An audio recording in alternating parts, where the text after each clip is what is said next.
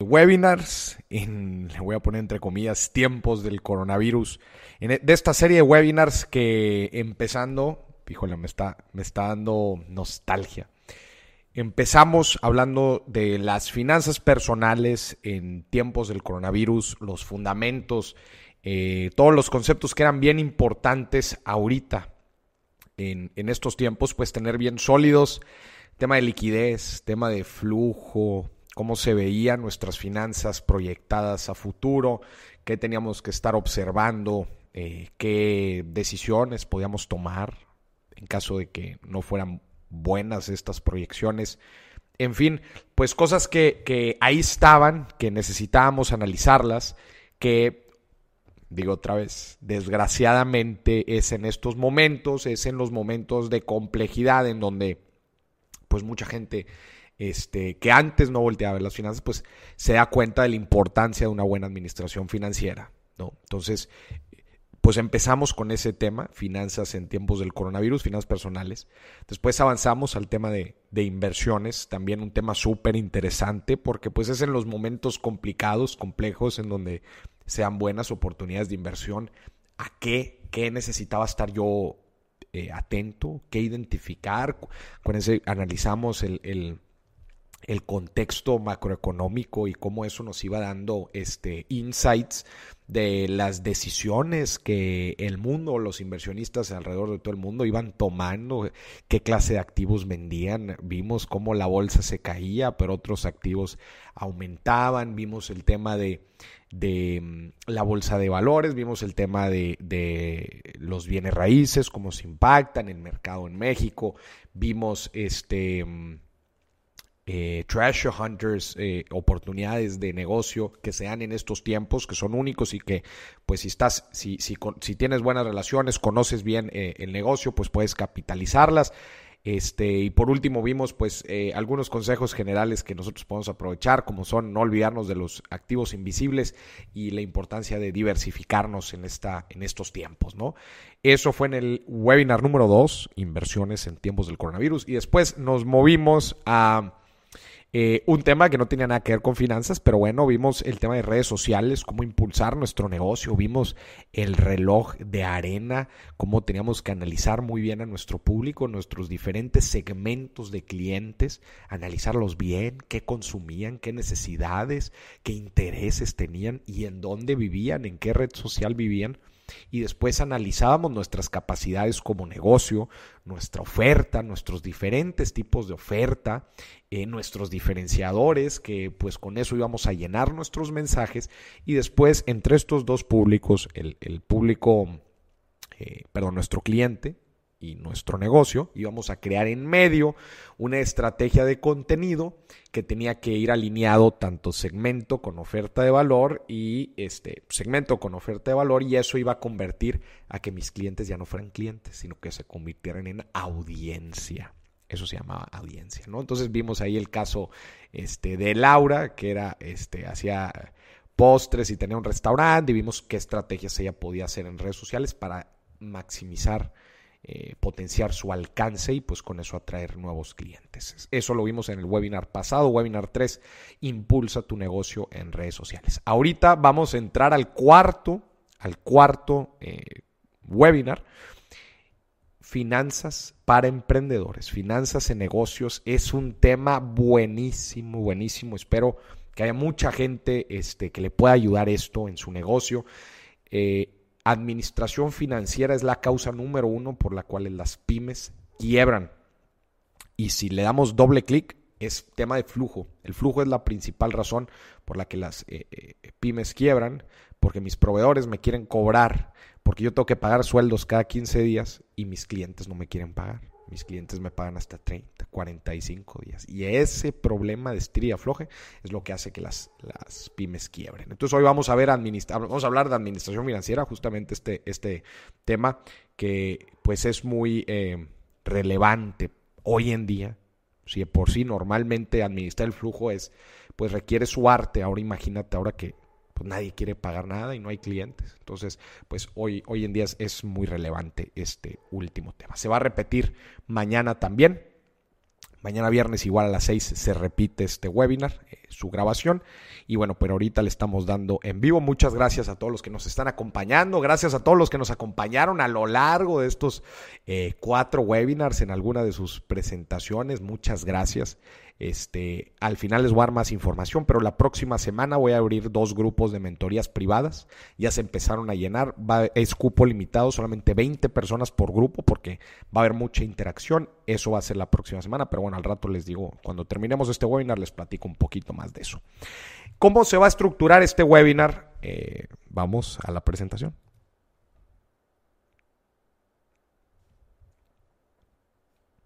¿Ok? Esta es la agenda. Acuérdense que yo soy bien, bien estructurado, bien cuadrado. Y aquí está la agenda. Vamos a ver el día de hoy. Vamos a separé este webinar en tres partes: creación y análisis de estados financieros. Vamos a ver un poquito de teoría al principio porque es importante. Es importante analizar bien, eh, entender unos conceptos. Y después vamos a pasar a un caso práctico que espero que ya hayan descargado el Excel. Ahí en donde están viendo este curso, a la derecha viene a descargar Excel o descargar formato, o descargar no, dice descargar ejercicio. Denle clic ahí y van a poder descargar el Excel. Necesito que ese Excel me vayan siguiendo paso a paso cuando lleguemos al punto 2, que dice caso práctico. Y por último, en el, vamos a terminar el webinar con recomendaciones generales para todos los aquellos que tienen pymes ahorita, este, negocios, pues algunas recomendaciones generales para sobrellevar esta etapa. Quiero empezar, antes de hablar eh, del primer tema, de los estados financieros, quiero eh, en verdad, eh, pues bueno, darle la bienvenida a todos los empresarios que, se están conectando. Quiero hacer el comentario de que son momentos complejos, entiendo la complejidad por las que muchos estamos pasando. el objetivo de este webinar es poderte dar un poco de luz, poderte dar un poco de guía, dar un poco de consejo en esta situación bastante adversa, que bueno, pues a algunos les pega más que a otros, pero bueno, a final de cuentas el ser empresario en, en, en general en la vida pues es un, es un don, es una habilidad, es una profesión muy bonita y muy retadora. Entonces, primero que nada, quiero felicitarte a ti que nos estás, que me estás viendo, a ti empresario que, que, que te echaste al ruedo, te aventuraste, emprendiste y pues bueno, como en los ciclos económicos hay momentos muy buenos y hay momentos también complicados. Desgraciadamente el que estamos viendo ahorita es un momento complicado, así que espero darte un poco de guía con toda la información que vamos a ver ahorita. Empezamos, vamos a hablar sobre los estados financieros. Eh, los estados financieros no son otra cosa que diferentes formas o perspectivas de ver los recursos financieros que tenemos en un negocio. Porque es importante analizarla desde diferentes perspectivas eh, para entender y para tomar buenas decisiones de nuestro negocio. El problema, el problema eh, en un negocio, por ejemplo, cuando se toma una mala decisión, Desgraciadamente se toma una mala decisión porque no contamos con la información correcta. Si no tenemos la información correcta, va a ser bien difícil poder tomar buenas decisiones.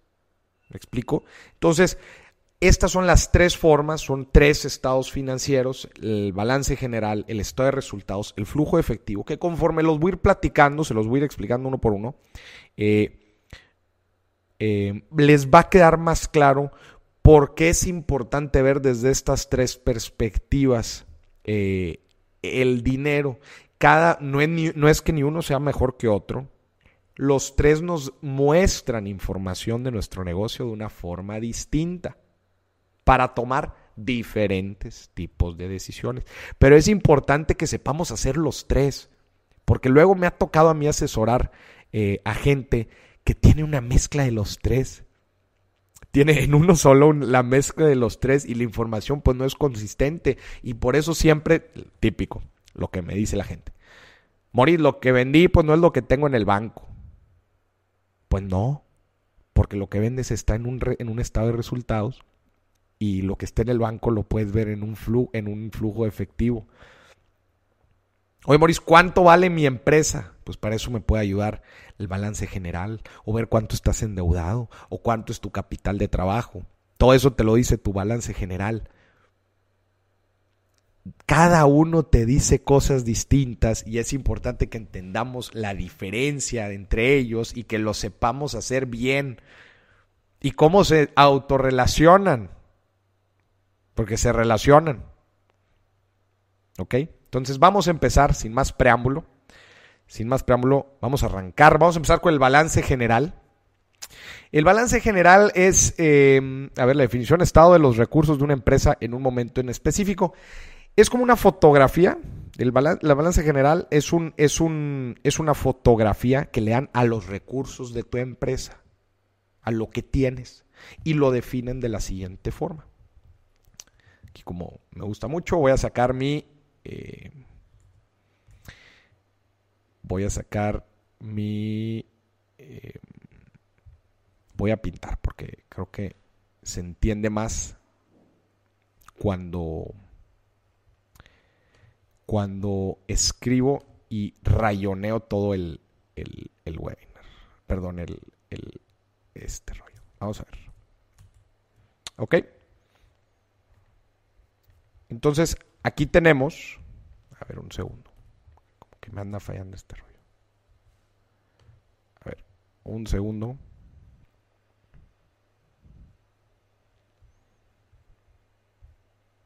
Un segundo, estoy buscando la presentación.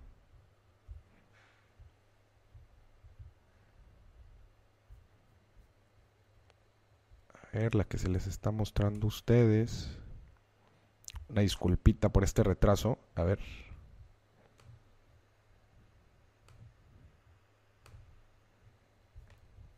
Ahí está. Listo. Entonces, este es el balance general me muestra, la eh, me, me muestra los recursos de una empresa desde tres ángulos distintos. Del lado izquierdo podemos ver, eh, podemos ver claramente activos. Activos es prácticamente todo lo que tiene tu empresa. Esta parte acá, activos. Todo lo que tiene tu empresa. Y estás de acuerdo que todo lo que tiene tu, tu empresa puede venir de dos lados. O el banco pagó por ellos y te endeudaste, es decir, por medio de un pasivo, o la lana la pusiste tú o tus socios, y eso es capital. Entonces, básicamente, esas son las dos cosas que nos dice, eh, por, eso, por eso la fórmula, activos es igual a pasivos más capital. Lo que tengo, o me endeudé para comprarlo, o lo puse yo. La suma de estos dos tiene que dar activos. Y con esto se sacan muchas fórmulas. Y así se ve el desglose de cada uno de los conceptos. Por ejemplo, acá. Los activos, ¿qué tipo de activos puedo tener, Boris, en mi, en mi, en mi empresa? Dinero, caja o bancos, cuentas por cobrar, lo que me deben, las responsabilidades que tienen los clientes conmigo, las deudas, inventario, producto en inventario que todavía no se vende, maquinaria, máquinas, eh, máquinas que me ayudan para producir, terreno, mi planta, por ejemplo, la planta en donde tengo mi, mi fábrica, etc. Y están divididos en dos cajas, si alcanzan a ver. La caja de arriba son los activos corrientes, que son, son, este, son derechos o cosas que yo tengo que por lo menos en un plazo de un año, yo puedo convertir a efectivo. Pues claro, el inventario lo espero vender pronto. Las cuentas por cobrar, si son menores de un año, van aquí, porque yo lo planeo cobrar. Y cajo bancos, pues bueno, mucho esto es efectivo. La maquinaria y el terreno no va ahí porque no son líquidos. Esto va de menos líquido a más líquido hacia arriba. Entonces la primera caja es activo circulante y la parte de abajo es activo no circulante. Y después cuando nos, van, nos vamos a pasivos, me acomodo esto.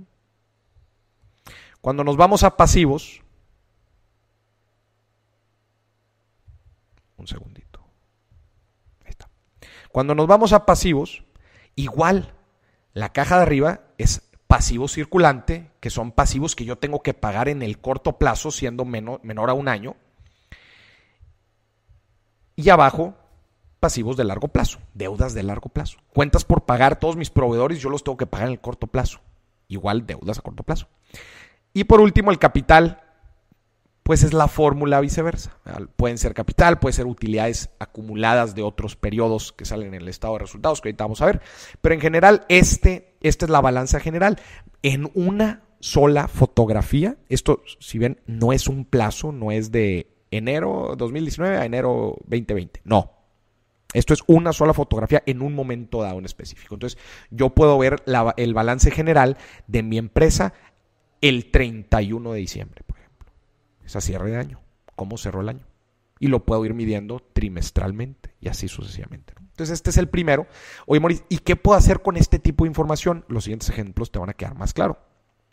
Por ejemplo, la razón de un endeudamiento me dice de todo lo que tengo, cuánto debo. De todos los activos, de todo el material, terreno, las cuentas por cobrar, todo lo que yo tengo, cuánto en verdad es mío y cuánto en verdad es del banco. Simplemente aquí está la fórmula. Pasivo total, esto entre esto. Divides esto entre esto. Ah, imagínate. Punto 5. 50%. Quiere decir que el 50% de tus activos lo debes y lo otro es capital. Pues obviamente la otra fórmula. Este entre esto es el, porcentaje de tu negocio que tienes. De un, o, o velo de otra forma.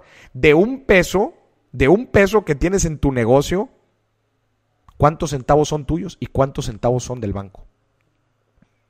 Si la fórmula, por ejemplo, si tú tienes eh, en activos 10, y tienes en pasivos 7 y tienes en capital 3, porque la fórmula tiene que ser 7 más 3 igual a 10 a esto, significa que de cada peso, 30 centavos son tuyos y los otros 7 centavos son del banco o lo debes. Esta es la razón de endeudamiento. Ya estamos viendo, ya estamos viendo para qué sirve saber toda esta información. Ahí les va otra. El capital de trabajo, lo que un negocio necesita para operar. El capital de trabajo es el ahorro de emergencia en otros casos, el ahorro de emergencia en, en, en nuestra vida. ¿Cómo se saca el capital de trabajo? El activo corriente, que es esto aquí, menos el pasivo corriente, esto acá. El excedente o lo que resulte va a ser mi capital de trabajo, lo que yo necesito para operar para operar, para que mi negocio esté jalando. Capital de trabajo. Razón circulante o liquidez. Esto es bien importante. ¿Cómo se saca? Activo corriente, esto, entre pasivo corriente. Es decir, ¿voy a poder hacerle frente a mis deudas o no? Del monto que debo de deudas, cuánto tengo en activo corriente. Imagínate que el resultado es 1. Quiere decir que yo tengo en activos corrientes exactamente la misma cantidad que debo. Pero si tú tuvieras 1.5 de resultado, quiere decir que yo tengo, una, eh, tengo deuda y media. O tengo dos veces la cantidad que debo, si el resultado es 2. Esto me ayuda a tomar decisiones a mí para ver si me estoy sobreendeudando. Otra, otra eh, razón financiera es la prueba ácida, que es exactamente la misma fórmula, esto entre esto, pero al momento de sumar los activos, resto inventarios, porque los inventarios no necesariamente en el corto plazo los voy a convertir efectivo. Y la caja y bancos y, y, y la cobranza, pues espero que sí. Entonces es un cálculo un poco más real sobre qué, tan, qué tanto voy a poder cumplir mis, mis, deudas financieras. Pero mis pasivos a corto plazo.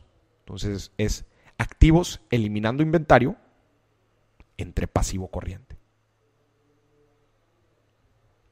Estos son algunos de los ejemplos que el, el balance general me puede ayudar a analizar bien mi empresa para tomar decisiones. Entonces, esto es una perspectiva sobre mis recursos, sobre mis eh, eh, recursos financieros. Verlo desde activos, pasivos y capital. Lo que tengo, lo debo o lo puse. Esta es una forma. La balance, el balance, una foto. Vamos al siguiente estado financiero, que es el estado de resultados. Quizás este es el que más conocemos, el más común que este no es una fotografía, ojo, el estado de resultados es un video. El, balance general se dice balance general a tal fecha. Que quiere decir que esa fecha, imagínate, terminando el año 31 de diciembre, significa que a esa fecha, clic, le hicieron una foto a lo que tenías, a lo que debías y a lo que pusiste. Y ese es eso, es la foto. Un estado de resultados, como dicen, estado de resultado del 1 de enero ¿verdad? Del 1 de enero al 1 de, etcétera. O, al, o el año, del 1 de enero al 31 de diciembre. ¿Ves el año? Es un, es un, eh, un video de lo que sucedió en un mes, en un, en un trimestre, en medio año, en un año, como sea. Pero es un video sobre lo que sucedió. Y aquí sí, ahora sí vamos a lo bueno. Ingresos cuántos ingresos se obtuvieron en ese periodo. Por eso aquí, utilidad o pérdida obtenida durante un periodo. Periodo siendo, pues, un periodo de tiempo, de tal a tal. Entonces, aquí primero vemos los ingresos, cuántos ingresos se obtuvieron por ventas, productos o servicios. Costo de ventas, costo de ventas es todos los costos atribuibles a la venta de ese producto. Por ejemplo, si estás vendiendo un jugo, pues ahí metes lo que te costó fabricar el jugo. Y si quieres meter comisiones, por ejemplo, de los vendedores, ahí también van. Hay, por ejemplo, hay empresas que, eh, por ejemplo, que venden servicios y que meten en costo de venta la nómina, porque ellos quieren meter, pues, muchas veces en los servicios, pues el producto es la persona, entonces pues tú quieres sacar una y aquí vamos a introducir esta, esta palabra bien importante, aquí en utilidad bruta es margen bruto. Aquí, margen bruto. yo quiero analizar muy bien cuál es mi margen bruto. Entonces yo voy a meter lo que a mí me cuesta ejercer esa venta, que en este caso son personas, entonces voy a meter, em, voy a meter eh, el sueldo, lo voy a meter en costo de ventas porque pues mi producto son, es gente, ¿no? Y después acá, bueno, la resta, ingresos menos costo de ventas, me da la utilidad bruta o, y margen bruto visto en, porcentaje. Entonces, por ejemplo, aquí, pues, sí, bueno, ahorita vamos a ver el ejemplo allá de, de, Laura. Ahorita vamos a ver algunos ejemplos. Y, después pasamos a los gastos operativos, que eso ya es de la operación del negocio, y ahí van gastos administrativos, gastos de marketing, pues los sueldos, en caso de que no los hayas puesto arriba, este, la, renta, luz, todo el rollo va en gastos operativos, que son cosas que tú necesitas para operar. Y la resta te da el EBITDA o el WAFIRDA, que el EBITDA es en inglés Earnings Before Interest, Tax, Depreciation and Amortization. ¿Qué quiere decir? Ingresos, este, perdón, utilidad, e, en español acá está, utilidad utilidad antes de financiamientos, impuestos sobre la renta, depreciaciones y amortizaciones, que eso es lo que justamente quitamos acá abajo. Depreciaciones, amortizaciones, impuestos e intereses. Eso se quita después. Pero a este se le llama margen operativo. A este de aquí. El EBITDA o el WAFIRDA. Y después ya que le quitaste todo esto, ahora sí ya te da la utilidad neta. Que decir, ya después de que le quitaste todo el rollo, ahora sí, la utilidad del periodo. Que esto pues se llama margen neto.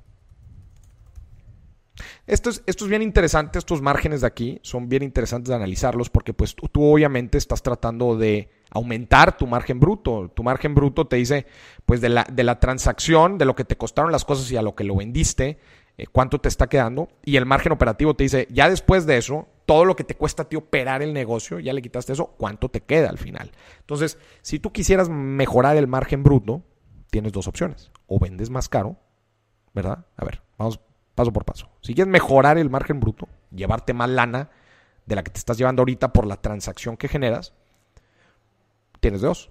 O vendes más caro o que te cueste más barato. Imagínate si vendes jugos, pues o vendes el jugo más caro o que te cueste menos el jugo. Moris, para mejorar el margen, vendo más y ya. No, porque aquí estás hablando de margen bruto de la transacción. Si a todos los jugos que, que, que vendas le sacas dos pesos, pues vendas más o vendas menos, siempre le vas a sacar dos pesos. Claro, va a haber más lana, pero el margen no va a cambiar. Y el margen operativo, ahí sí, si quieres mejorar el margen operativo, tienes de dos sopas. O reduces tus gastos operativos, porque ahí sí aprovechas economías de escala, porque tú sigues pagando 10 pesos de renta, imagínate, y vende más. Entonces la proporción del margen va a ser mejor. Ahorita lo vamos a ver en un ejemplo. O dos, vende más. Que es lo que les acaba de decir ahorita. Pues aprovechas economías de escalas. Eso es para el margen operativo. Ahorita vamos a ver un ejemplo de estado de resultados, específicamente en un ejemplo. ¿Ok? Entonces este, pues me muestra si tengo negocio o no. Este, el estado de resultados, pues me muestra rentabilidad del negocio. Oye, pues cada cosa que vendo, cuánto le saco y si aún así descontando los gastos que yo tengo para operar, me sigue quedando lana. Eso es lo que me dice mi estado de resultado. ¿Ok? Y vamos ahora sí al último, el flujo efectivo. ¿Qué parte de la utilidad neta de esta acá vimos acá? ¿Se acuerdan de esta? Acuérdense de esta, utilidad neta. Partimos de ahí que el flujo efectivo es ahora sí lo que voy a tener en bancos, lo que me va a quedar en mi cuenta de banco. La gente dice, ah, Maurice, entonces la utilidad neta es lo que voy a ver en mi banco. No, no, esto es nada más ver si tienes negocio o no. Acá vas a ver si eres bueno para cobrar, qué también pagas y las entradas y salidas de efectivo. Por eso el flujo de efectivo es entradas y salidas de efectivo en un periodo determinado. Igual es un video, un video igual que el estado de resultados, pero este es exclusivamente entradas y salidas del dinero. ¿Por qué? Porque el estado de resultados no me da eso. Porque ahí te va. Tú aquí estás calculando si vendiste, pero no estás calculando si vendiste a un mes, a dos meses o a tres meses de crédito. No estoy considerando si tuve que comprar nuevo inventario y me quedé sin dinero por eso. O si tuve que comprar una nueva máquina. O si vendí una máquina y entró lana de más. Pues eso no va a ir aquí. Porque aquí, aquí quieres ver la rentabilidad del negocio. Son dos cosas diferentes. Entonces la gente se clava con este número, utilidad neta, y dice, ah, pues eso es lo que tengo en el banco, eso es lo que puedo gastar. Checa en el banco, no hay lana. Pero, pero, ¿por qué? No, Mauricio, es que tienes que entender que el día 30 nos va a caer otro pago. Ay, eso es flujo, eso es flujo, no resultado. Resultado te dice otra vez, qué tan rentable eres como negocio, si tienes negocio o no. Si va a caer la lana o no, eso lo vas a ver después. Acá en el flujo. Entonces, por ejemplo, tú partes de, de la utilidad neta y la tienes que sanitizar para que te dé el flujo de efectivo, que es ahora sí lo que tienes en bancos, acá junto al, flujo acumulado. Entonces voy a poner aquí unos ejemplos. Y está en, verde y en rojo porque eh, puedes sumar o puedes restar a tu flujo. Y hay tres tipos de actividades. Actividades operativas, que son las actividades de ingresos y egresos eh, fundamentales de la operación de negocio, de lo que requiere hacer el negocio. Actividades de inversión, si compró maquinaria, pues eso no es un gasto porque estás haciendo una inversión. O si vendiste maquinaria, pues eso no es, eso no es un ingreso porque no estás vendiendo, es, un, es actividad de inversión. Este, o actividades financieras. Si yo pido un crédito, ¿a poco lo vas a poner acá en ingresos? Pues obviamente no. No vendiste nada, pero si entró lana, entonces tiene que ir acá. O si estás pagando una deuda, pues entonces tiene que ir aquí. No lo vas a poner en gasto, pues porque no, no es un gasto operativo, pero si es una deuda, entonces el egreso tiene que estar acá. Entonces, por ejemplo, acá, acá en actividades operativas, pues puede, eh, las cuentas por cobrar, cuentas por pagar, si alguien me debe, Pues en el resultado sí se vio el ingreso, pero esa lana no entró a mis arcas. Entonces tiene que restar. Restar, porque acuérdate que estás nivelando. Y una cuenta por pagar, si acá la pusiste, que gastabas, pero en verdad no lo gastaste porque yo ese pago lo tengo que hacer dentro de dos meses, entonces suma. Ahorita lo vamos a hacer un ejemplo justamente esto que lo estoy platicando. Actividades de inversión, por ejemplo, pues todo lo que tenga que ver con venta de, de, de maquinaria, terreno, venta o, compra. O compra. Y actividades financieras. Oye, a ver, si los socios meten lana al negocio, si los socios meten lana, ¿lo pongo como ingreso acá en Estados Unidos? Pues no, porque no estás vendiendo. Pero eh, pero el lana que está entrando y yo cuando cheque mis arcas, mi cuenta de banco va a estar esa lana, entonces lo tienes que poner aquí. Capitalización, deudas, créditos. Ahorita lo vamos a ver justo en un ejemplo. Entonces, la utilidad neta la paso por todas estas, por toda esta suma o restas, ¿verdad? De conceptos y me da el flujo efectivo del periodo y después pues me suma al acumulado o resta al acumulado. ¿Ok? Si hay algo de esto que no les quedó muy claro, no se preocupen, vamos a ver esto literal o lo vamos a ver en un ejemplo, que es lo que sigue. Entonces, antes de entrar al ejemplo, nada más voy a recapitular un poquito. Entonces, los estados financieros nos ayudan a nos ayudan a ver los, los recursos financieros de un negocio este, desde diferentes perspectivas para tomar diferentes tipos de decisiones. Por ejemplo, vimos el balance general, donde vimos pues, lo los activos que tiene una empresa, si lo debemos, si nos endeudamos para adquirir estos activos o si lo pusimos los socios. Y esto pues me da muchas, eh, muchas, eh, se llaman razones financieras, pero nos dan muchos indicadores este, para ver qué tan endeudado estoy, cuánto capital de trabajo o ahorro de emergencia necesito guardar, qué tanta hay rotación de inventario. Hay muchas otras, no las voy a, no voy a platicar todas aquí, pero estos son algunos ejemplos que les puse. Este, cuánto de cada peso de mi empresa en verdad es mío y cuánto es del banco. También. La razón circulante. Oye, ¿voy a poderle ser, hacer frente a mis pasivos o no? ¿Voy a poder en verdad eh, eh, pagar mis deudas a corto plazo o no? Eso me lo da, por ejemplo, la prueba, la prueba ácida, etcétera, ¿no? El estado de resultados me dice si tengo un negocio o no, mide la rentabilidad de ingresos contra costos y luego contra gastos y los, y los respectivos márgenes. Y esto pues tú los vas midiendo, ¿verdad? Porque pues tu objetivo como director general o como dueño pues es que te muestren mejores resultados de esto, ¿no?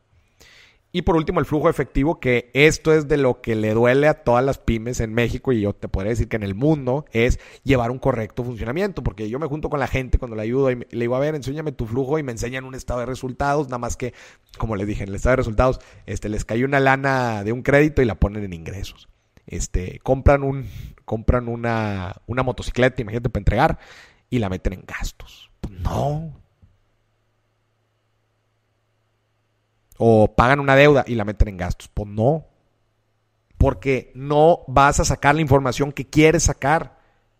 Porque si tú metes deudas aquí o, o metes una inversión aquí a gastos, te va a modificar los márgenes y entonces vas a tomar decisiones de que, hoy ¿sabes que Pues mi negocio no es rentable. No, no es que no sea rentable, en verdad sí es rentable. El problema es que estás metiendo una inversión que estás haciendo aquí y te está distorsionando la información que te está arrojando. Eso se ve en el flujo. Oye, Mauricio, entonces tengo un problema de flujo. Ah, sí, pues fíjate, tienes un problema de flujo. flujo. ¿No quieres tener problema de flujo? Déjame te doy unas recomendaciones. Entonces, cóbrale a tu gente, patea a tus proveedores, vende inversión que no necesites, capitalízate en caso de que necesites, o saca un crédito en caso de que necesites. Ahorita vamos a ver unos ejemplos. Este es otro tema. El tema del flujo es este, este es otro. la rentabilidad de negocio es aparte. ¿Ok? Vamos a ver un ejemplo, manos a la obra. Les presento a Laura otra vez. No, esta es otra Laura. Esta de aquí es Laura. Y Laura tiene un jugo. Miren, este, aquí este jugo es de naranja. Es el jugo que vende Laura. Buenísimo. Tiene vitaminas, tiene minerales, todo. Este jugo lo tiene todo. Es una gran innovación en el mundo de los negocios y en el mundo de la nutrición. Porque además te quita el hambre el jugo. Solamente vende un jugo. Laura. ¿Ok? Vámonos al Excel. Vámonos al Excel. Ya lo abrieron. Es justamente esto. Van a ver que hay como una cortina blanca, no la muevan, váyanme siguiendo. La cortina blanca la puse para que no se me adelanten y me vayan siguiendo en la historia. ¿Ok? Del lado derecho vienen los temas que vamos a estar platicando y abajo de esta otra cortina vienen las respuestas. Espero que no las vean también porque es parte del, parte del show. ¿Ok? ¿Qué tenemos aquí, Moris? Tenemos dos cosas. Tenemos un estado de resultados y abajo tenemos el flujo. Justo lo que les platiqué ahorita. Empecemos con el estado de resultados. Entonces tenemos, vamos, vamos a ir estudiando. Necesito que me sigan bien cañón en esto para que no se me vayan a perder. ¿Ok? Vamos a empezar en enero. Eh, Laura, como les dije, vende jugo y los vende por dos medios, por dos canales de distribución. Uno es retail y dos online. Imagínate una plataforma este, online. La que tú quieras. Entonces, vende por ahí jugo y vende por ahí acá jugo. Y lo separa porque a ella, a Laura le importa ver, aquí están los costos de venta son distintos. Oye, Moris, pues el jugo le cuesta igual, sí, pero las comisiones no son las mismas. Entonces, por eso, por eso, este, aquí a ver, aquí dice jugo A, jugo A y jugo B, lo voy a quitar porque se hace que eso confunde. Entonces, jugo más comisión retail y jugo más comisión online. Aquí están los márgenes, aquí está la división, justo lo que les decía. Eh, entonces vemos que el, el, costo del jugo y la comisión del retail, imagínate que es una tienda, una tienda de, un, supermercado, imagínate, que ahí vende. Este, cuando, le, cuando, cuando Laura suma el jugo y suma la comisión que le quita el retailer, es el 25% de lo que vende. Entonces, por eso el costo son 12.500 de los 50.000 que vendió. ¿Me siguen? Ok. Y después, la comisión online más el jugo, el margen es 20%. ¿Qué quiere decir? Que, pues, si el costo del jugo es lo mismo, eh, entonces la comisión del, de la plataforma online es más barata que la comisión del retailer. Entonces es el 20%. ¿Qué quiere decir? Que de cada peso de jugo que vendo, a mí me cuesta 20 centavos o 25 centavos en el caso del retailer, ya sumando las comisiones. Entonces aquí está, son 12.500 que yo pago del jugo en retail y 4.000 en, en, en una plataforma. Y me quedan estos márgenes. Aquí me queda, perdón, la utilidad bruta. Aquí está. La resta entre la venta y los costos de venta. ¿Ok? Y después nos pasamos a los gastos, que en total suman 36 mil pesos. Vamos a ver qué son. Es la renta y los servicios, porque vamos a suponer que eh, donde es un centro de abastecimiento, donde de ahí juntan todo, porque Laura eh, no compra el jugo, pero no hace el jugo, ella lo compra de algún lugar, este, y ella lo almacena en un local y de ahí lo entrega tanto al retailer como de forma personal eh, a través de las plataformas. ¿no? Entonces, la renta de este lugar le cuesta 8 mil pesos. Gastos de administración, pues ahí suma diferentes que, que, el software para administrar todos sus pedidos, etcétera. Le sale todo el rollo, más otras cosas, 5 mil pesos. Sueldos en total, gasta 20 mil pesos. Y de marketing se echa 3 mil pesos. ¿Ok? Hasta ahorita no hay dudas. Vendo 70. Mi costo son 16,500. Mis gastos son 36 mil pesos. Entonces, yo tengo una utilidad operativa. Vamos a dividir esto entre lo que vendí. Aquí está. Del 25%. ¿Qué quiere decir este 25%? De cada peso que yo vendo, yo me termino quedando con 25 centavos. Aquí no estoy metiendo ni impuestos ni nada de eso para hacerlo un poquito más sencillo, pero al final de cuentas eh, mi margen neto es, sí, para, hacerlo neto sí debería restar los otros eh, impuestos y, y, todo lo demás, depresiones, etcétera, pero ahorita no lo vamos a hacer, vamos a hacerlo más sencillo, este son 25 25 centavos por cada peso. ¿ah? Y esto es el número que me viene acá. Mori, ¿significa que yo tengo esos 17 mil, que Laura tiene 17 mil 500 pesos en su cuenta? No, eso es el resultado. Si ustedes me preguntan, oye, Laura tiene un buen negocio, pues a ver, pues yo te diría, oye, pues si cada peso que vende le cuesta 25 centavos y después ya restando sus gastos operativos, pues ella tiene un margen operativo del 25% y pues no está mal. Su negocio es rentable. ¿Cuándo no sería rentable el negocio? Cuando sumas, perdón, a la venta le restas los costos y le restas los gastos y no te da, pues no tienes un negocio rentable, ¿verdad? Lo que, probablemente lo que tienes que hacer otra vez es aprovechar tu capacidad instalada, tu economía de escala, vender mucho más y sin, y sin que los gastos aumenten. Y ahora sí vas a tener negocio. Pero por lo menos ahorita, aquí, para Laura, es negocio. Ahora vamos al flujo. Hasta aquí nada más hemos visto el estado de resultados. Nada más el estado de resultados. Vámonos al flujo, que está abajo. Partimos de este 17.500. Estos 17.500. Acuérdense que partíamos de esta utilidad. Estos 17.500, vamos a ver qué pasa. Acá están los tres tipos de actividades, acuérdense. Actividades operativas, actividades de inversión y actividades financieras.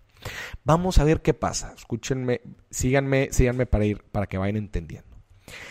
Entonces, en actividades operativas, resulta que estos 3 mil pesos de marketing es lana que le meto a Facebook, imagínate. Pero Facebook eh, me da un plazo a mí de pago de un mes. Es como una tarjeta de crédito, imagínate. O sea, tú consumes durante un mes pauta publicitaria, después, después de un mes hace el corte y tú tienes otro mes para pagar. Entonces, un mes para la fecha de corte y luego otro mes para la fecha de pago.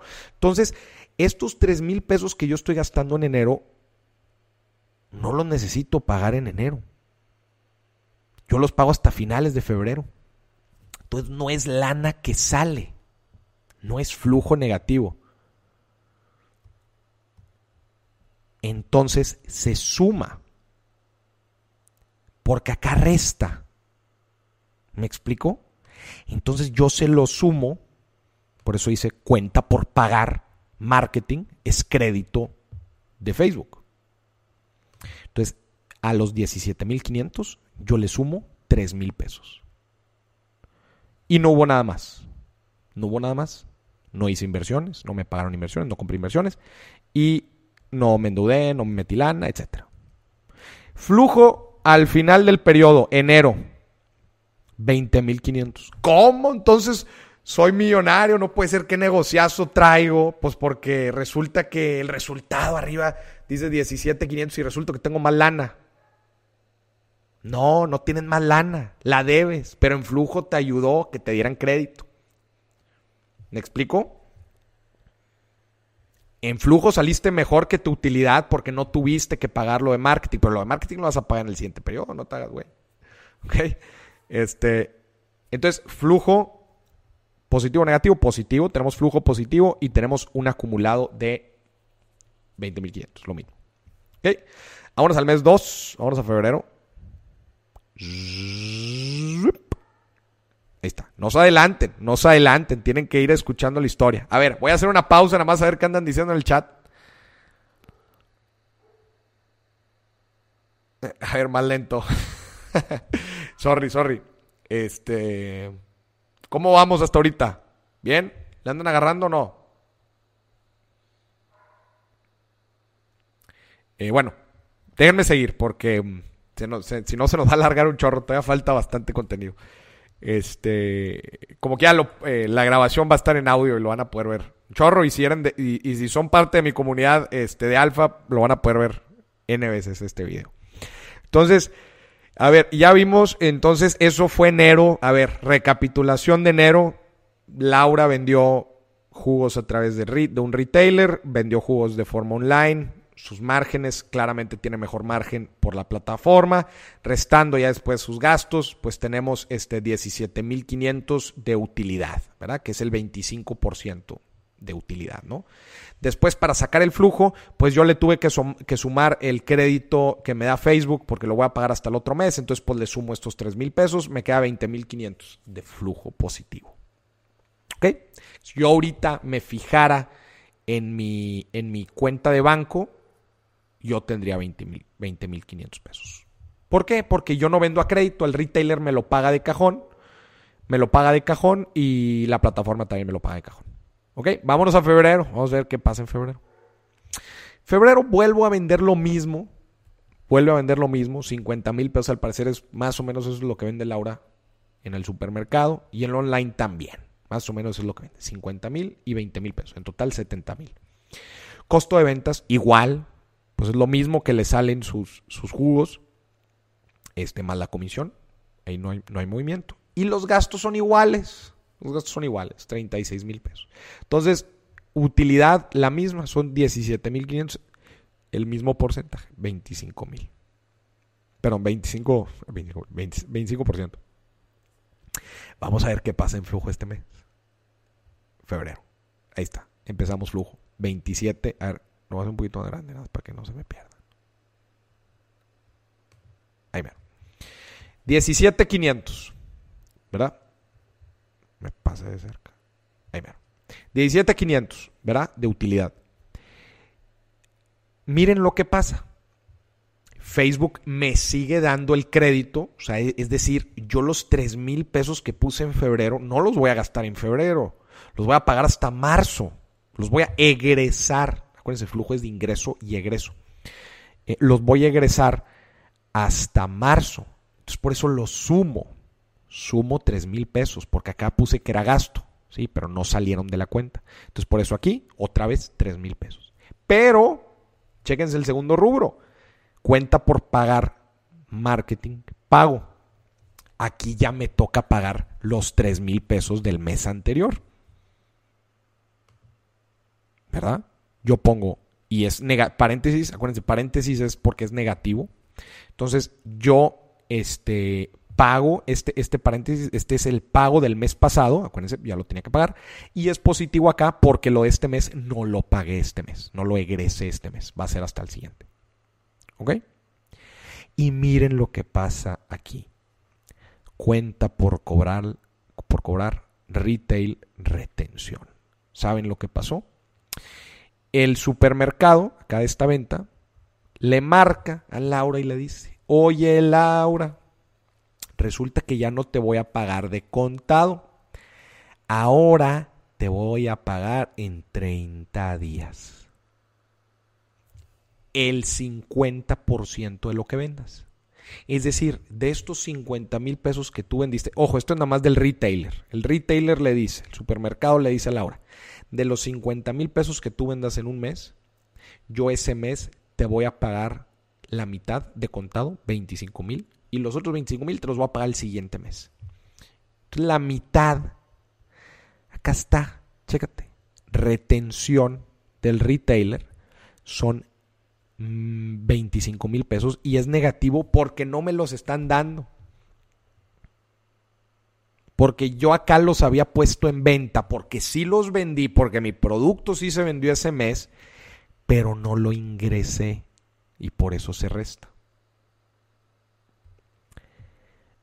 Flujo negativo. ¿Cómo, Moris? ¿Por qué flujo negativo? ¿Cómo que negativo 7500 si fue un mes igual al pasado? No, Laura, no fue un mes igual al pasado. Te cambiaron las condiciones de pago. Ahora la mitad de lo que vendiste ya no, lo, ya no te lo dieron ahorita en este mes. O sea, parte de lo que dice Laura es correcto parte de lo que dices correcto. Fue un mes igual al pasado. Sí, vendiste lo mismo, gastaste lo mismo. Felicidades. Y por eso el estado de resultado es igual. Pero en flujo te impactó el hecho, las nuevas condiciones comerciales del supermercado. Por eso tienes flujo negativo. Señoras y señores, esto aquí que acaban de ver es la razón por la que las pymes quiebran. Esto, esto que acaban de ver ahorita es la razón por la que las pymes quiebran ese ejemplito, así muy básico. Pero de buenas que Laura tenía 20.500 guardados del periodo anterior. Entonces no se, no se quedó sin lana.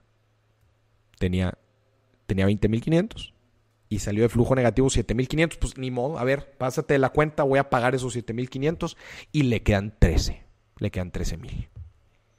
Híjole, pero aquí es donde Laura se empieza a preocupar. Hasta aquí. ¿Verdad? Porque antes eran vacas gordas. Pero sucede esto en febrero y se empieza a preocupar. Pero esto no es el, único de los problemas de Laura. Ahí viene el coronavirus. ¿Verdad? Eh, entonces vamos a empezar. Perdón, vamos a seguir. A ver, antes de pasar a marzo, que aquí se van a poner buenos los golpes. Quiero ver si tienen dudas. A ver. Eh, a ver. A ver, cambia el tag. O sea, preguntas. El estado de resultados ya están descontados los 3K pero en el mes. En este resultado ya están descontados los 3K pero en el mes de enero no se va a pagar, sino hasta febrero. Por eso suman. Es correcto. Exacto. Por eso se suma este en el flujo. ¿De dónde salen los 7500, Karen? ¿Cuál es 7500? A ver. Ah, ¿de dónde sale el flujo negativo? ¿De dónde salen los 7500? Pregunta Karen. Sí, sí, sí, Gabriela. En el costo de fabricación ya estamos descontando todo. Pero a ver, chinga, se me perdió la. A ver, los 20. A ver, una por una. La de. A ver, espérame. Lo de dónde salen los 7500. Paso por paso. A ver, estos 7500 negativos salen por este. Porque yo a la utilidad neta le sumo lo de Facebook que no pago este mes, le resto lo de Facebook que pago del mes pasado y le resto lo que el retailer no me va a pagar este mes, si no me lo va a pagar al siguiente. Por eso me da, si sumo todo eso y resto todo lo que te acabo de decir, me da 7500. Checa ahí las fórmulas en el Excel. Ahí, ahí si tú le picas ahí, doble clic, este, eh, es lo eh, eh, ahí vas a poder ver de dónde salen los 7500. A ver, aquí otra pregunta. Este, en costo de fabricación ya está con descontado todo. Sí, Gabriela, en costo de fabricación ya está todo. O sea, e, ella, Laura, compra el producto entero, o sea, el, el envase, ya todo.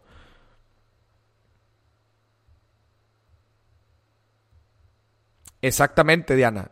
Exactamente. Paso por paso. Vamos a ver qué pasa en enero, en marzo. Ahorita vamos a ver qué pasa en marzo. Vamos a ver eh, de dónde salieron los 25 mil de actividades operativas. Estos, otra vez, estos 25 mil negativos son el 50% de lo que vendió en retail que no se lo van a pagar en este mes. Acuérdense, acuérdense eso. O sea, el, supermercado le dijo a Laura que la mitad de lo que venda no se lo va a pagar este mes, sino al siguiente. Entonces, si ella vendió 50 mil pesos, este, 25 no se los va a pagar en este mes y por eso restan. ¿Ok? Sigamos, sigamos, sigamos.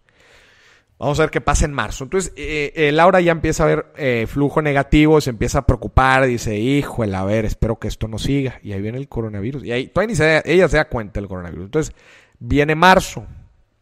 Viene marzo. Marzo, hubo mitad del mes que trabajamos, la, otro, la otra mitad, la economía se paró. Entonces, en el retailer, en el, en el supermercado, no se vendieron los 50 mil que ella, que ella normalmente vendía. No se vendieron 50 mil, bajó, bajó 15 mil pesos. O sea, ahora vendió 35 mil nada más. Porque acuérdense que marzo fue un mes complicado por el tema del coronavirus. Entonces bajó las ventas del supermercado. Sin embargo, la venta online se mantuvo estable. Ahí sí vendió lo que normalmente vende. Y órale, agárrense. Los costos de venta sigue igual el margen. Solamente bajó, bajó de la venta. Pero miren lo que pasa con su utilidad. Y, como gastó lo mismo, gastó los mismos 36, pero pues la venta bajó, pues ahora nada más le quedaron 6.250 utilidad. Nada más. Nada más le quedaron 6.250. Entonces, vamos a ver qué le va a pasar. Entonces, ya avecina que va a haber un tema con, con el flujo.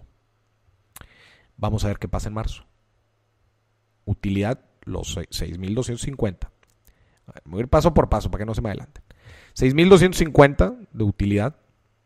porque se vendió menos, acuérdense, por el coronavirus. El Facebook de marzo no lo va a pagar hasta abril, entonces se suma. Pero hay que pagar el Facebook de febrero, entonces se resta. ¿Ok? No le va, hay otra retención porque de esta lana que vendió de los 35 mil pesos, acuérdense, la nueva condición del supermercado es que la mitad se lo va a pagar hasta abril. Entonces de estos 35 mil, ¿cuánto es la mitad? 17,500. Entonces 17,500 negativos acá en, en, en, en flujo. Pero buenas noticias para Laura. Los 25 mil pesos de acá que la habían retenido ya se los pagaron. Acuérdense, se los tenía que pagar después. Entonces, estos 25 mil ya se los pagaron acá, pero le retuvieron la mitad de lo de este periodo. Y fue menos, pues porque vendió menos. No hubo actividades de inversión y no hubo actividades financieras. Flujo positivo. 13.750 sumados a los 13.000 anteriores son 26.750. Respira Laura porque dice, bueno, menos mal. Pero ojo, ojo, don't be confused. Porque que haya tenido flujo positivo no dice nada de la rentabilidad del negocio. Son dos cosas distintas. No puede, aunque haya salido positivo mejor que el mes pasado, no puede obviar la situación con la que se está enfrentando el coronavirus de que está vendiendo menos y sus gastos siguen igual. Su negocio está perdiendo rentabilidad, aunque el flujo la haya beneficiado por el tema de la retención del mes pasado. Como quiera, Laura ya se empieza a preocupar. Me echa una llamada. Me dice, Maurice, ayúdame a proyectar el flujo hacia adelante porque siento que se vienen tiempos complicados por el tema del coronavirus. Y ahora sí, voy a eliminar esto. Nos trae al día de hoy, abril yo me siento con ella y le digo, a ver Laura, este, échate la proyección de venta de tus jugos. Me dice, mira, acabo de hacer ahí un cálculo con lo que se ha vendido hasta ahorita, este, y pues hice una proyección de lo más conservador. Yo creo que, mm, yo creo que un escenario yo creo que voy a vender cerca de 20 mil pesos, pero pues quiero hacer un escenario conservador, entonces voy a proyectar que vendo 10 mil pesos, literal, de los 50 que vendí antes por el tema del coronavirus. Laura está proyectando vender 10 mil nada más, literal.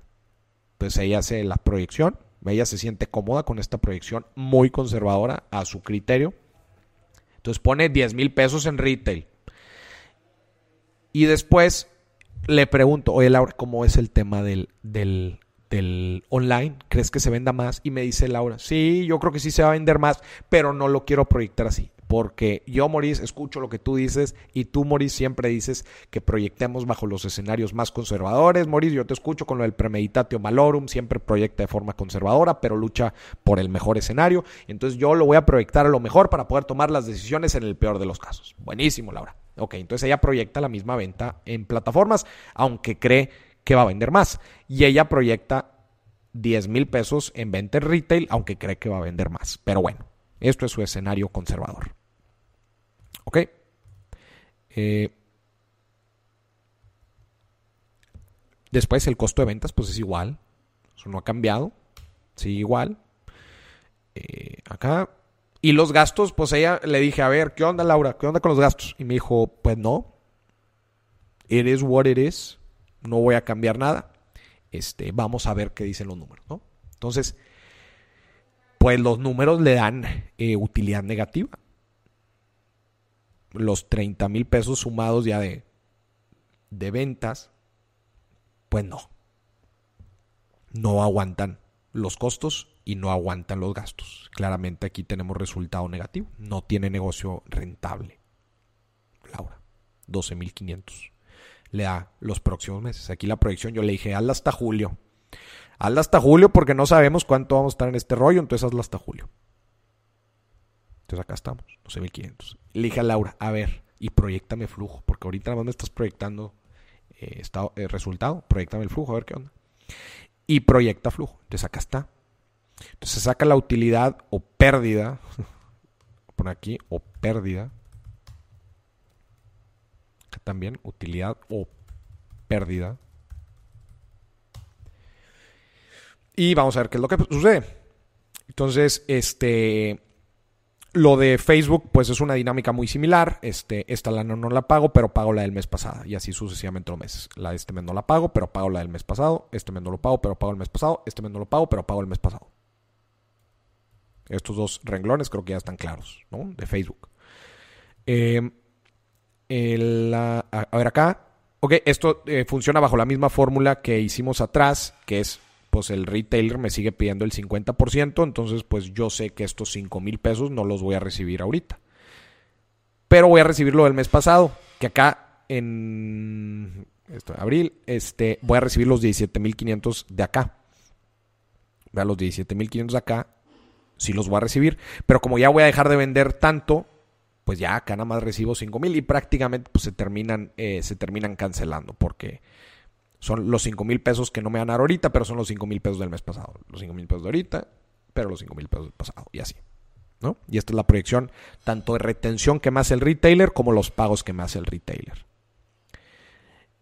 Vemos, por ejemplo, que en abril, bajo la estructura actual, este, perdió lana en resultado, pero el flujo quedó tablas ¿Por qué, Moris? Pues porque te salvó los 17.500 pesos que te retuvieron el mes pasado. Y eso fue lo que te salvó flujo.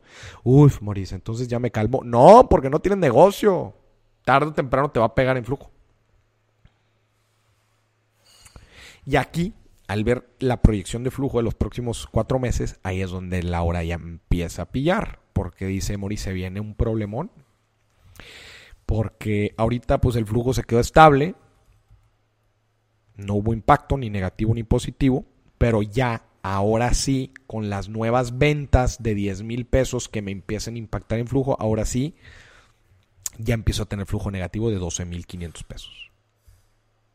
Y uno, y dos, y en dos meses me voy a comer todo lo que tenía acumulado. Y para julio, para julio, voy a deber 10 mil pesos ya no voy a tener lana. Este negocio tiene cuatro meses de vida.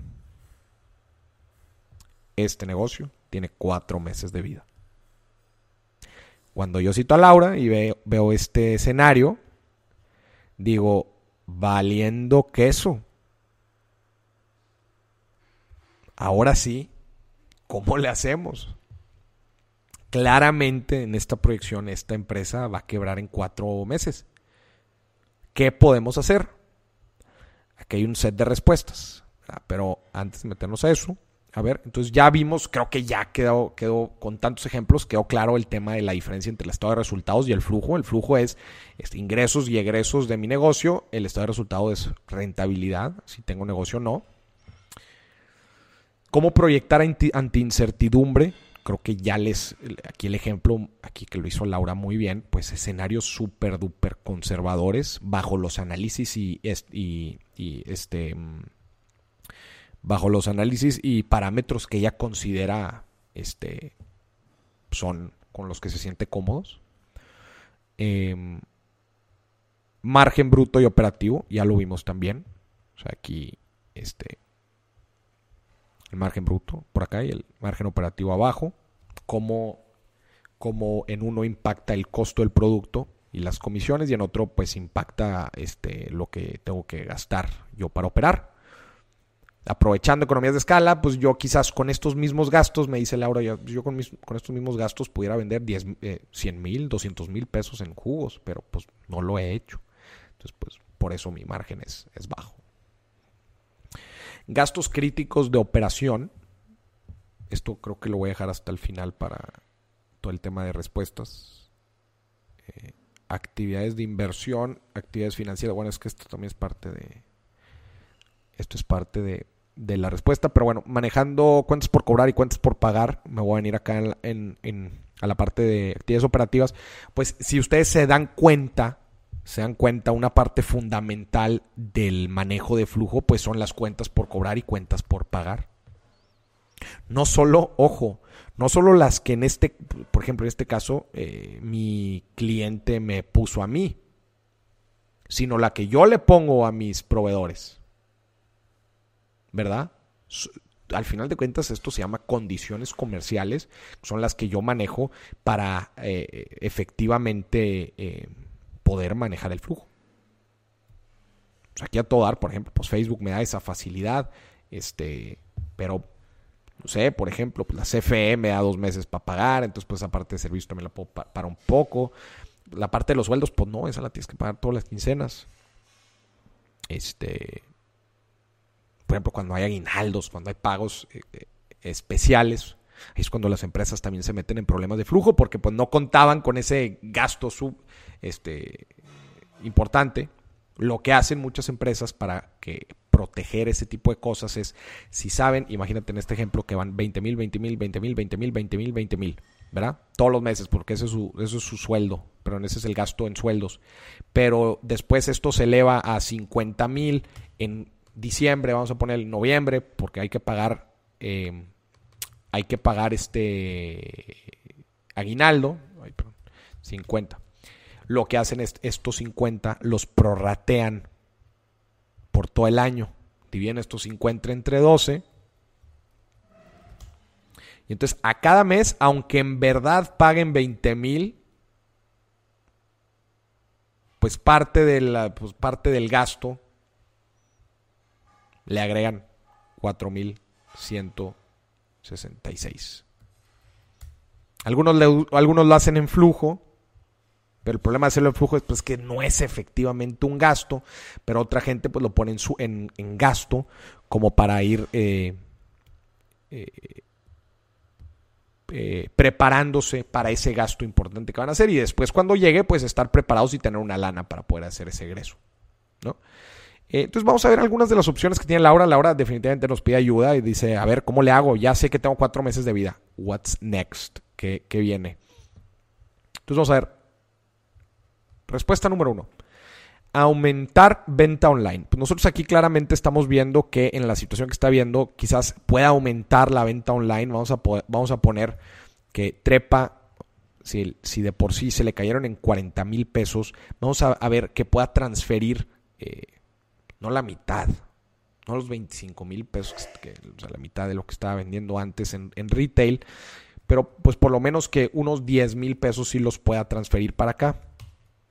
Entonces vamos a poner 30 mil pesos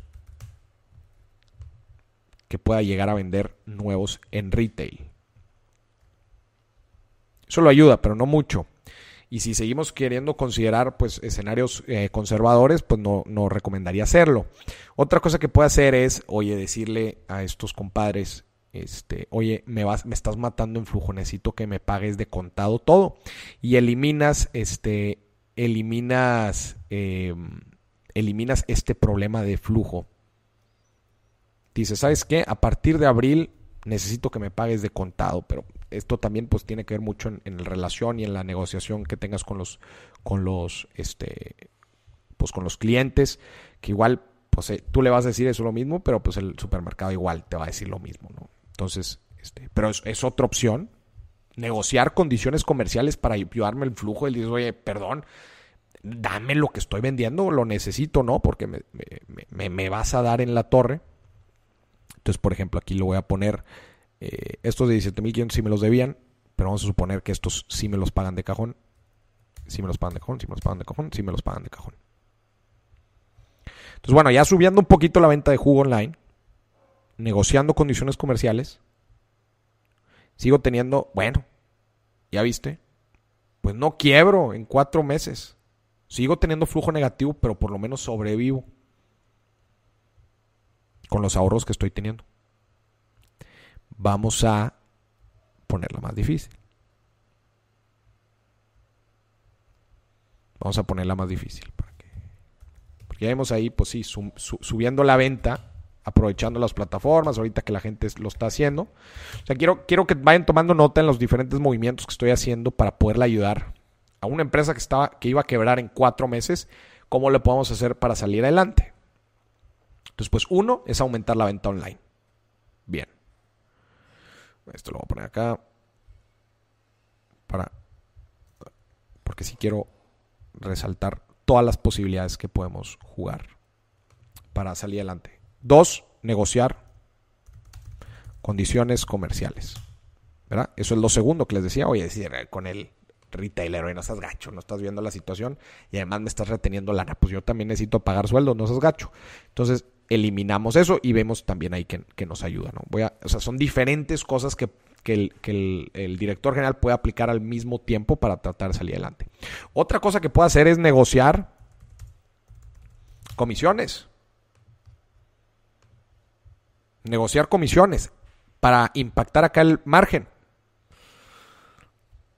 A ver, regresé el escenario al mismo para porque yo quiero medir que esto es bien importante que midan el impacto de cada decisión que estoy tomando, cómo me va impactando en los diferentes este, márgenes y flujo. Este, por ejemplo, aquí vamos a negociar comisiones. Entonces, por ejemplo, si yo le digo, oye, este, pues la comisión del 5% al retailer, pues no seas gacho, güey. Este, bájame la 2.5. O la comisión online. Tratar de jugar un poquito con eso, vamos a ver. Si en total el margen total son 20%, pues claro que me impacta. Pues todo suma. Pero esta es la buena. La del retailer, porque es la que vende. Vemos ahí que tuvo más impacto. Entonces negociar comisiones, literal. Vender máquinas. Resulta que Laura me dijo que tiene una máquina ahí en el local que ya no usa. O que sí usa, pero dada la situación de venta ahorita, pues como bajaron muchísimo sus ventas, imagínate, pues antes tenían un montacargas, imagínate. Pero ahora, pero usaban dos montacargas, perdón, tenía dos montacargas y cuando vendía los 50 mil pesos más los 20 mil, es decir, en un mes normal, pues sí necesitaban los dos montacargas, pero ahorita ya con el volumen que traen, la neta es que no necesitan los dos montacargas o pueden eh, arrendar eh, y vender eh, vender y arrendar o algo así para que no les para poder tener una lanita extra. Entonces, pues imagínate que tiene un montacargas y acá Don Moris, ¿dónde pongo el montacargas vendido? ¿Dónde lo pongo? Imagínate aquí en mayo, actividades de inversión. Imagínate que el montacargas costaba 20 mil pesos. Pues acá lo pones, sumando. ¿Ya vieron? Acá. Ufa. Pues eso me saca del apuro, por lo menos en este momento. Si lo estás arrendando, ¿dónde lo vas a poner? Si lo estás arrendando, yo te recomendaría que lo pusieras en gastos, porque es un gasto operativo, es algo que necesitas este, para estar operando. Entonces, pues lo pondría, pondría el, correspondiente acá. Pero bueno, entonces vender, vender una máquina, pues es una opción. Ya vemos aquí cómo nos beneficia en flujo. Otra respuesta. Pedir un crédito. Ahorita que están de moda, pues los apoyos gubernamentales con condiciones eh, muy, muy accesibles para pequeñas y medianas empresas. Moris, ¿dónde pongo el crédito? Pues acá. pongo acá crédito. actividades financieras. Crédito de 50 mil pesos. Oye, Moris, ¿y los pagos dónde los pongo? Abajo de esto. Amortización. Acá las mensualidades, hay que sumarlas, hay que restarlas, perdón, porque eso sí son egresos. ¿Cuánto va a estar pagando al mes? No, pues 5 mil pesos. Pues ahí está. Y acá también. Pues ahí está. ¿Ya vieron? Eso en caso de que quieras un crédito. Oye, Moris, no, este... Fíjate que no. No vamos a sacar crédito no vamos a vender máquinas.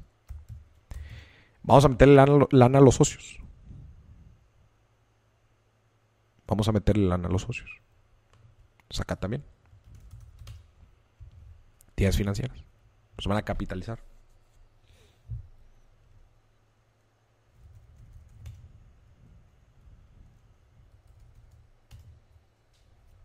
Capitalizan los socios. Como se quizás estén imaginando, cada decisión que yo estoy tomando aquí y los resultados de estos dos impactan al balance general. No lo, no, no lo voy a hacer ahorita porque ya se vuelve más complejo. Pero, a ver, que los socios metan lana aquí, ¿cómo se ve en un estado de cómo se ve una, en un balance general? Pues están metiendo lana mis activos aumentan, mi capital aumenta. Consigo un crédito, mis activos aumentan, pero mi pasivo aumenta. Mi pasivo porque tengo, mi activo porque tengo más efectivo gracias al, al crédito, pero mi deuda, dependiendo del plazo, pues aumenta también. Acuérdense que es una fórmula que va sumando.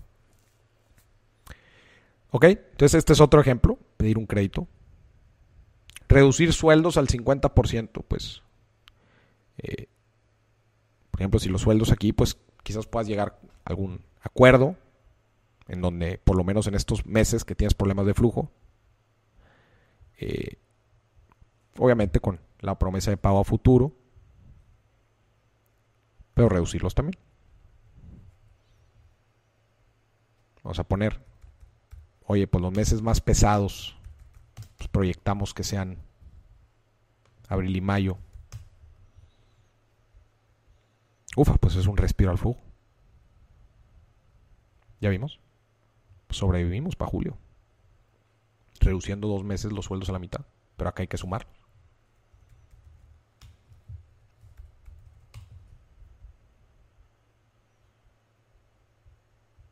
quizás hay que patearlos más. ¿No? Entonces, estos son algunos de los ejemplos este, que nos pueden ayudar a nosotros, como pueden ver, a tomar decisiones. Se fijaron todas las decisiones que fui tomando y analizando, todos los conceptos, este, cómo puedo vender más, dónde me conviene vender más, qué comisiones me cobran, cuánto me cuesta vender en cada una de las plataformas, bajo qué condiciones puedo vender, puedo abrir un, un tercer canal acá o no vendo en un vendo en, un, en una tienda retail, puedo vender en otra. Juego online en una misma plataforma, puedo vender en otra.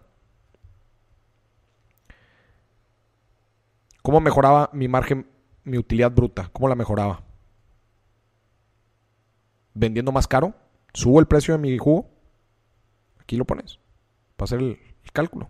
Subo el precio de mi jugo o negocio las, las comisiones o a mi proveedor para que me venda, para que me produzca más barato y me venda el jugo más barato. Así voy a mejorar mi, mi margen bruto, mi utilidad bruta. ¿Quieres mejorar tu utilidad neta? Reduce tus gastos o vende más, aprovecha las economías de escala. ¿Quieres mejorar tu flujo? Cobra. compra crédito.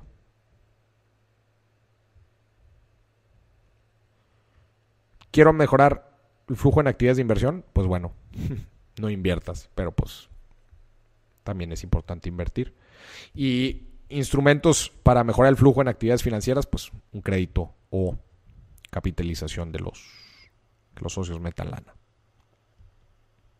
O tener diferentes inversiones que te estén dando flujo. ¿Qué pasa si ¿Qué pasa si eh, parte del flujo no... Imagínate, imagínate aquí esta empresa. Este, esta lana, estos 20.500, y que van a estar aquí parados. Pues yo escuché a Maurice que el ahorro de emergencia no debería estar parado, debería estar invertido a bajo riesgo y líquido. Oye, Maurice, ¿y esos intereses que gano dónde van? Pues acá en actividades de inversión positivas. Entonces imagínate, chécate nada más este dato, imagínate eh, empresas que están sentados en cash, un Apple, por ejemplo.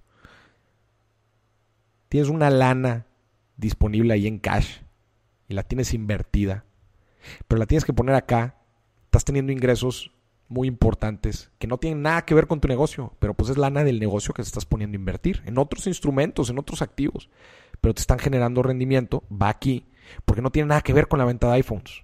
No tiene nada que ver con que Laura venda jugos, pero el negocio tiene inversiones que le están generando. O imagínate, chécate esto. Laura eh, está rentando este, aquí dice renta y servicios, está rentando un local, ¿va? Donde llegan los jugos y los, y los distribuye, ¿va? Pero se da cuenta que esta, este local está muy grande y renta la mitad, renta la mitad a otra empresa. Entonces, este, oye, Moris, esa lana de rentas, ¿dónde la pone Laura? Acá en venta, pues no, porque no tiene nada que ver con su negocio. Me va a modificar mi visión de rentabilidad del negocio. Ese ingreso extra lo tienes que poner acá en actividades de inversión. Suma, porque me benefician en flujo, pero pues no es lana de mi negocio. Pero no es lana de mi ejercicio de negocio. Es lana de otro negocio dentro de mi negocio y por eso va en actividades de inversión. Acá. ¿Ok? Espero que con este ejemplo les haya quedado muy claro. Eh, lo de gastos críticos de operación lo voy a hablar ahorita en las recomendaciones generales, pero espero que les haya quedado bastante claro eh, eh, este ejercicio. A ver, algunas preguntas. ¿De dónde salen las comisiones? Me escribe aquí. las comisiones son comisiones que les cobran tanto la plataforma como el retailer por, por, cada venta. Entonces Laura lo sumó con su costo y sacó con eso el margen. Eh, eh, sacó el margen.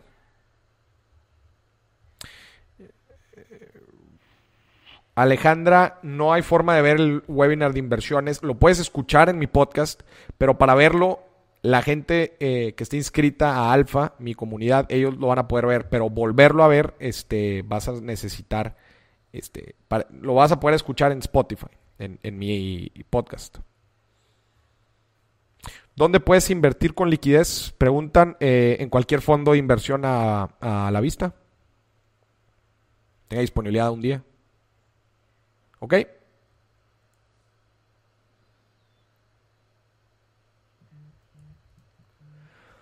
Vamos a, a las recomendaciones finales. Ya va una hora y media de. Va una hora y media de, podcast. Perdón, de, de episodio. Mori, te juro que ya revisé bien las fórmulas y no me dan los 7500 de la casilla D49. A ver, D49. La casilla D49. Lo hice manual y no lo encuentro. ¿Me ayudas? A ver, Karen. A ver, estos 7500 de aquí. ¿Cómo dan estos 7500 aquí? Esos 7500 salen de la utilidad de 17500, ¿verdad? Este aquí, le restas eh, le restas este ejercicio de aquí de actividades de operación, actividades operativas. O sea, estos, a estos 17.500 le vas a terminar restando 25 mil pesos en total. ¿Verdad? porque lo de Facebook se, cancela y te quedan 25 mil pesos negativos que son lo que te retuvieron de las ventas de ese mes. Entonces en flujo restas 17,500 menos 25 mil pesos te da 17, perdón, te da 7,500 negativo. ¿Me explicó? así salen los, los 7500. De la utilidad neta, le quitas lo que te retiene el retailer, que te lo va a pagar el próximo mes, pero no te lo va a pagar este mes. Entonces no va para flujo. Entonces lo tienes que restar, porque no lo vas a recibir. Entonces vas a recibir negativo 7500, sales negativo en flujo este mes porque te retuvieron la mitad de tus ventas del retailer, son 25 mil pesos, un chorro. ¿Ok? Vamos ahora a la parte de... Vamos a... De vuelta a la presentación para la parte final.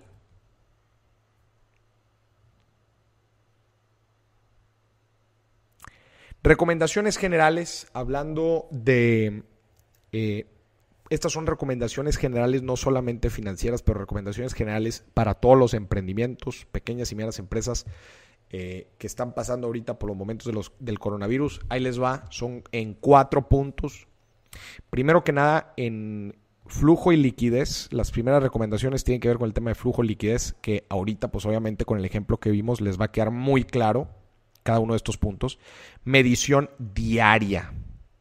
Ahorita lo vimos mensual, pero a medición diaria me, refiero a que hay que darle seguimiento diario, por ejemplo, las cuentas por cobrar, a la negociación con los proveedores, a los pagos que se tienen que hacer. O sea, hay que, hay que darle seguimiento diario a todo esto. ¿Ok? Es el primer punto. Número dos, cuentas por cobrar y cuentas por pagar. Hay que acelerar cobranza negociar pagos. Eh, quizás se topen, obviamente, pues que los clientes, algunos no van a querer pagar en esta época. Revisen un plan de pagos. Te paguen el 30% ahorita. El resto que te lo vayan haciendo de forma quincenal, mensual. Saca un compromiso de pago. Saca una fecha de pago.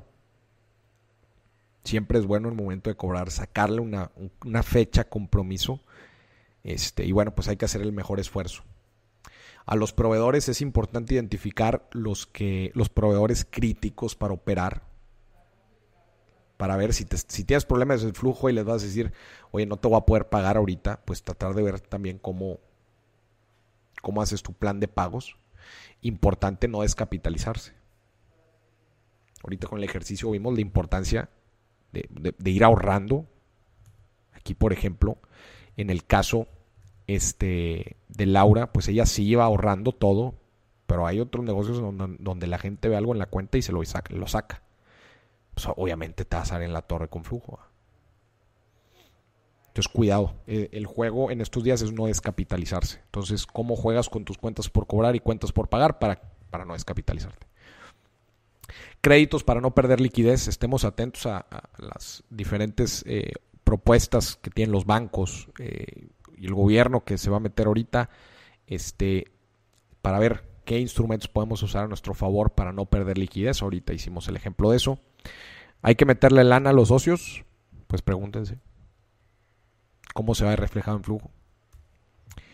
Y estar atentos a programas de apoyo, lo que les decía ahorita. Gastos. Primero que nada, define gastos críticos y no críticos. ¿Cuáles necesitas sí o sí para continuar operando y cuáles no? Eso vas a ver que te va a dar mucha guía de cuáles puedes reducir. Gente, nuevos esquemas, tanto de trabajos como, pues, a veces desgraciadamente de pago. Cómo podemos sobrellevar estos meses este, haciendo home office. Eh, eh, concéntrense mucho en, en, procesos críticos de negocio y la operación crítica y la gente involucrada en eso y cómo podemos darle continuidad a la operación. priorizar gastos conforme evolución. Esto es bien importante específicamente porque no sabemos cuánto va a durar este rollo. No sabemos cuánto tiempo vamos a estar metidos en la cuarentena. Entonces, este, la decisión que tomes ahorita es muy diferente a la decisión que tomes dentro de dos, tres semanas conforme este rollo vaya avanzando. En el mejor de los casos se empieza a alivianar y empieza a activarse otra vez la economía y bueno, pues eso va a traer beneficios, pero en el peor de los casos esto no parece tener final y empiezan a pasar las quincenas y vas a tener que empezar a tomar otro tipo de decisiones. Eso lo vas a poder hacer con eh, diferentes escenarios dentro de tu, de tu, flujo, pero pues empieza a priorizar gastos críticos y no críticos. Después, los últimos dos bloques de recomendaciones eh, en comunicación hacia afuera, la comunicación tiene que ir hacia los dos lados, hacia adentro y hacia afuera. Hacia afuera con clientes, para el tema, dos, pues dos temas básicos, el tema de cobranza y el tema de venta. Si tus clientes van a seguir queriendo que les provees. Este, y con proveedores, ver el tema del pago, pero también el tema de, de, de si va a haber retrasos en servicios o insumos críticos para tu operación. Si te van a dejar de surtir metal y tú necesitas el metal para producir otra cosa, pues necesitas saber una línea de comunicación muy, muy clara con tus proveedores. Este tema de comunicación es que tiene que haber una buena comunicación con clientes y proveedores. Revisa si hay retrasos en insumos críticos, lo que les platicaba ahorita. Hacia adentro, tanto con empleados como con socios, muy claros con la situación que están teniendo, los problemas que están teniendo y las decisiones que van a tener que tomar, porque obviamente pues, todos aquí quieren tener certidumbre sobre sus empleos, sobre su trabajo. Importante mantener comunicación. Y la última recomendación tiene que ver con asegurar la operación a futuro. Moris, ¿cuándo es futuro? No sé, nadie sabe. Para esto hacemos proyecciones con diferentes escenarios. Ahorita, por ejemplo, a Laura, pues la recomendación y lo hizo muy bien, hizo su proyección eh, lo más conservadora posible. Pero, pues eso es un escenario. Pero también hace el escenario, ¿qué pasa que esto se reactiva en mayo, si se reactiva en junio, si se reactiva en julio, si se reactiva en agosto y cómo todo eso se va viendo en tu resultado y en tu flujo, ambos. Eso es este asegurar la operación en futuro y no nada más ver cómo se ve en resultado y cómo se ve en flujo, sino qué decisiones vas a tener que tomar sobre tus recursos clave, tu gente clave, tus procesos clave. Entonces monitoreo, justo lo que les decía ahorita, monitoreo recursos y procesos críticos conforme vaya evolucionando. ¿Verdad? Con esto llegamos al final de este webinar, cuarto y último webinar. Eh, pues la verdad es que es, un tema muy delicado, el tema de las pequeñas y medianas empresas y más en estos tiempos. Este, les puedo asegurar que el tema que más le duele a las, a las pequeñas y medianas empresas es justo el ejercicio que hicimos ahorita. Laura se dio cuenta que tenía cuatro meses de vida. Este, si continuaba sus supuestos. Entonces, tienes cuatro meses para maniobrar y tomar decisiones. La gente que no tiene bien claro su resultado y su flujo, no puede tomar estas decisiones y cuando llega el mes 4 se da cuenta, abre la chequera y se da cuenta que no hay nada. Y se da cuenta que ya no puede pagar. Se da cuenta que ya quebró. Entonces, eh, eh, que a ti no te pase. Ya hicimos un ejercicio aquí para que lo puedas aplicar este, dentro de tu, de tu negocio. Voy a estar dando, como les dije, la próxima semana mentorías eh, privadas online, grupo de 20 personas 14 y 16, son dos grupos. Vamos a estar hablando sobre administración personal, poquito lo que vimos en el primer webinar, poquito lo que vimos en el segundo webinar y vamos a estar contestando preguntas y casos de la gente, eh, de, las personas. ¿no? Entonces, este, va a ser, por eso son grupos pequeños, para dar eh, asesoría y apoyo mucho más personal, mucho más enfocado a, la, a la gente que está ahí participando para los que estén interesados, vayan a mi Instagram o vayan a mi Facebook o vayan a mi LinkedIn o a donde sea que me sigan y vean la publicación y ahí viene la liga. En Stories, en Instagram Stories van a poder hacer el swipe up. Este, en Facebook ahí viene la publicación, nada más denle clic en la liga y para, para registrarse. Cupo limitado. ¿Ok? Em, ¿Qué más? No sé si tenía más noticias. Sí, eh, bueno, para recordarles también de, bueno, ahí probablemente en el Excel ya lo vieron. Todo lo que termina esta semana, todo lo que queda esta semana hasta el domingo, que son las, fueron las dos semanas de los webinars, la pasada y esta, todavía sigue siendo válido eh, la promoción de todo mi contenido digital con la promoción webinar MD. Tienen el 50% de descuento en todos mis cursos, en todos los cursos digitales. 50% de descuento esto va a estar válido hasta que termine la semana de los webinars, que es este domingo. Bueno, mañana es la última repetición de este, de este, de este, de esta grabación. Va a ser eh, eh, a las 6 igual, pero la promoción termina el domingo. 50% de descuento en todos mis cursos digitales. Y también echen una vuelta por Alfa, mi comunidad. Eh, ahorita preguntaban que si van a poder ver todos los webinars este, en video solamente van a estar en la librería de Alfa para los miembros de Alfa. Si no, lo puedes escuchar como quieran mi podcast Dime si billetes. Y bueno, pues lo de la mentoría que ya les acabo de, platicar. Pues les agradezco mucho a todos los que estuvieron siguiendo estos webinars. Este, voy a evaluar a ver si saco, eh, vamos, a, vamos a ver también eh, cómo va evolucionando este tema del coronavirus, pero si se ve que se va para largo, voy a estar sacando también nuevas, nuevas este, sets de webinars, quizás uno de Excel, creo que un Excel estaría muy bien este, fórmulas, formateo, todo ese rollo, eh, tablas pivote. Creo que estaría muy interesante. Y bueno, pues seguimos entonces a la orden. Les agradezco muchísimo a todos por haber, por haber participado, por haber, eh, los que se aventaron los cuatro webinars. Muchas gracias, en verdad. Este, espero que haya sido de mucho valor. Eh, y les deseo el mejor de los éxitos.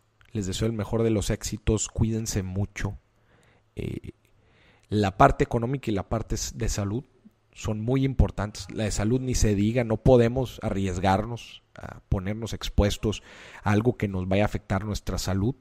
Así que hagámoslo con mucha conciencia. Este, seamos muy conscientes con nuestros empleados, con la gente que nos rodea este, entendamos las necesidades. Yo sé que ustedes siempre me oyen decir que, que, es importante ahorrar e invertir, pero si ves a una persona, consume conscientemente, consúmele a alguien este, cercano que sepas que lo necesita, personas cercanas, este, quizás que te den servicio, que te ayuden en la casa. Ese tipo de personas este, creo que son las más vulnerables este, y creo que pues un apoyo revisa tu situación. Hay, gente pues que le afecta más que a otros esta, esta situación. Entonces pues hay que ser solidarios con la gente. Otra vez, yo soy optimista para la gente que me pregunta. Yo soy optimista en esta situación. Yo no creo que se vaya a alargar mucho tiempo. Yo creo que para eh, abril yo creo que todavía vamos a seguir en esta situación. Eh, mayo definitivamente también. Yo estoy esperando una recuperación paulatina a partir de junio. Eh, y bueno, pues Creo que hay que mantener el ánimo, hay que mantenerse ocupados, hay que crear rutinas este, para lo que tú quieras, ser, ser una persona más consciente, ser eh, idear una nueva, un nuevo negocio, crear un hobby, leer un libro, aventarte un curso, echarte un podcast, este, platicar con gente que nunca hayas platicado, este, relacionarte con tu familia. Eh, aprovecha para lo que quieras este tiempo, pero, pero aprovechalo. Es tu séptimo activo eh, invisible el más importante. Entonces, eh, por lo menos a mí, pues les platico que llevaba un ritmo muy, muy acelerado, muchos viajes, este, y esto pues vino a traer un, un, un frene importante. Nunca te das cuenta que tan rápido vas en la vida hasta que te frenan por completo. Entonces, pues aprovechemos este tiempo para reflexionar, para pensar en nosotros este, y en la gente que nos rodea y, pues que sea un momento de, de mucho aprendizaje y crecimiento personal en general. Pues les deseo sin más un muy fuerte abrazo a todos, los quiero mucho, cuídense mucho, eh, cuídense mucho eh, y estamos a la orden en mis diferentes canales. Nos vemos. Saludos desde Monterrey, Nuevo León.